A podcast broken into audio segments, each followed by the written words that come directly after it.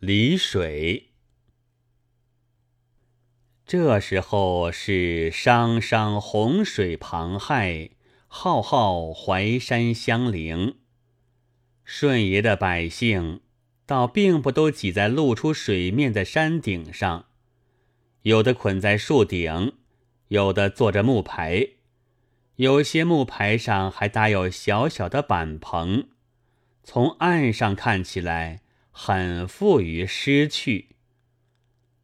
远地里的消息是从木牌上传过来的，大家终于知道，滚大人因为治了九整年的水，什么效验也没有，上头龙心震怒，把他充军到羽山去了，接任的好像就是他的儿子文命少爷，乳名叫做阿宇。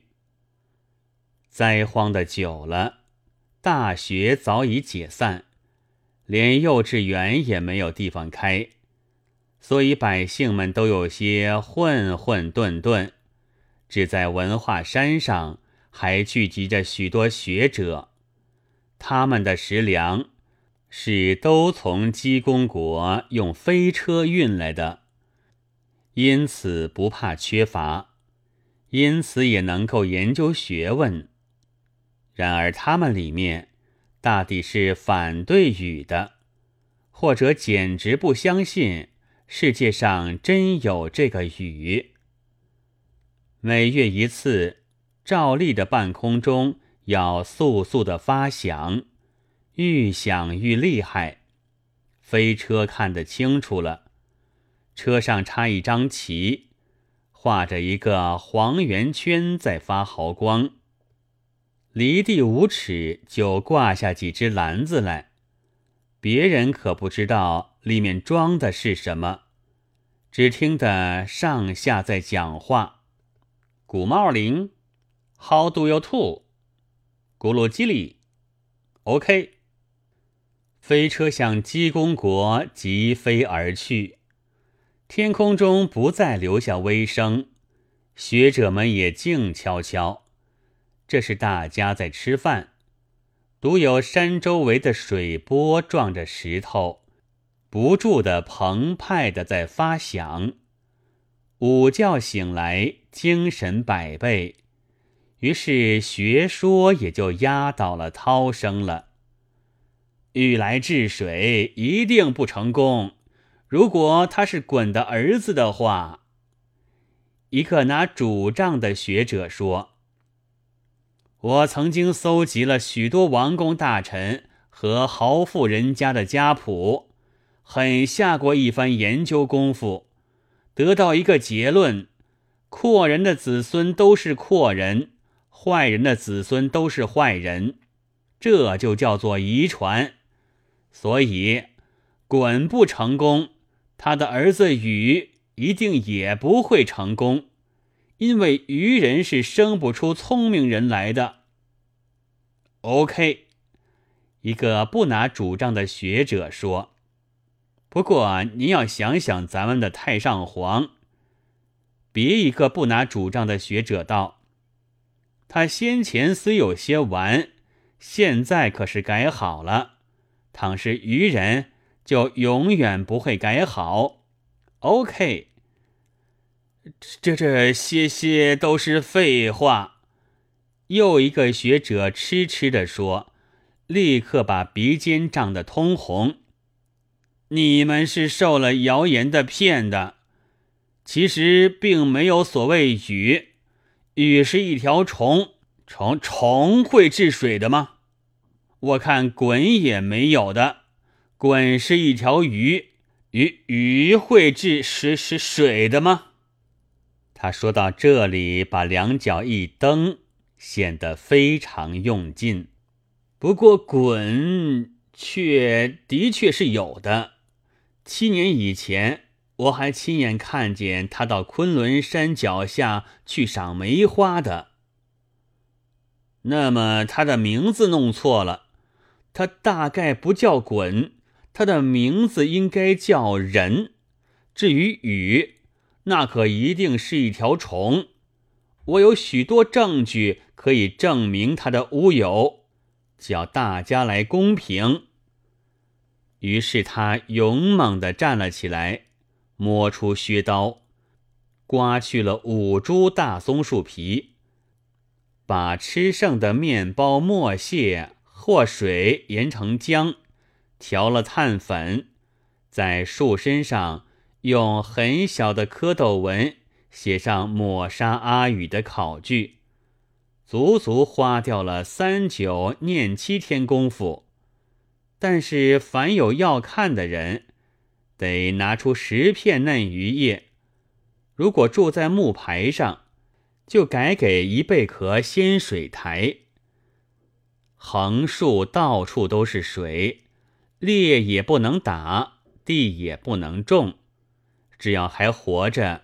所有的是闲工夫，来看的人倒也很不少。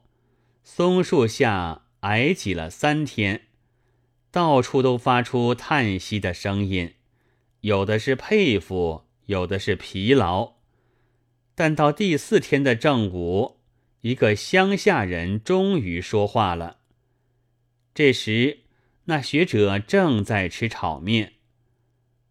人里面是有叫做阿宇的，乡下人说，况且雨也不是虫。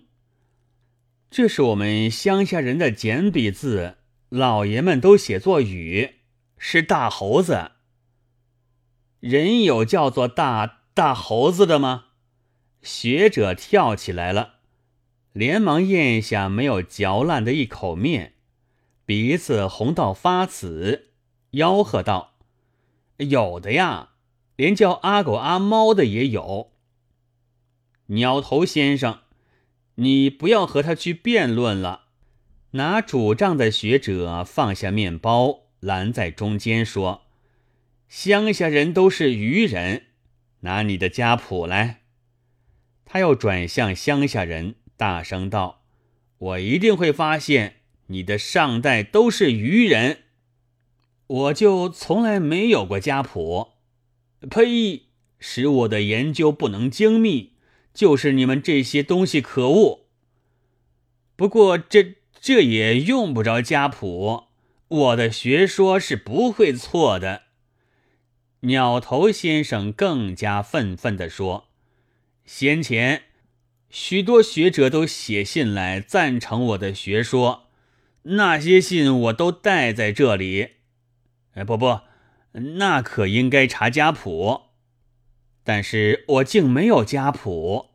那愚人说：“现在又是这么的人荒马乱，交通不方便，要等你的朋友们来信赞成，当作证据，真也比罗什可里做道场还难。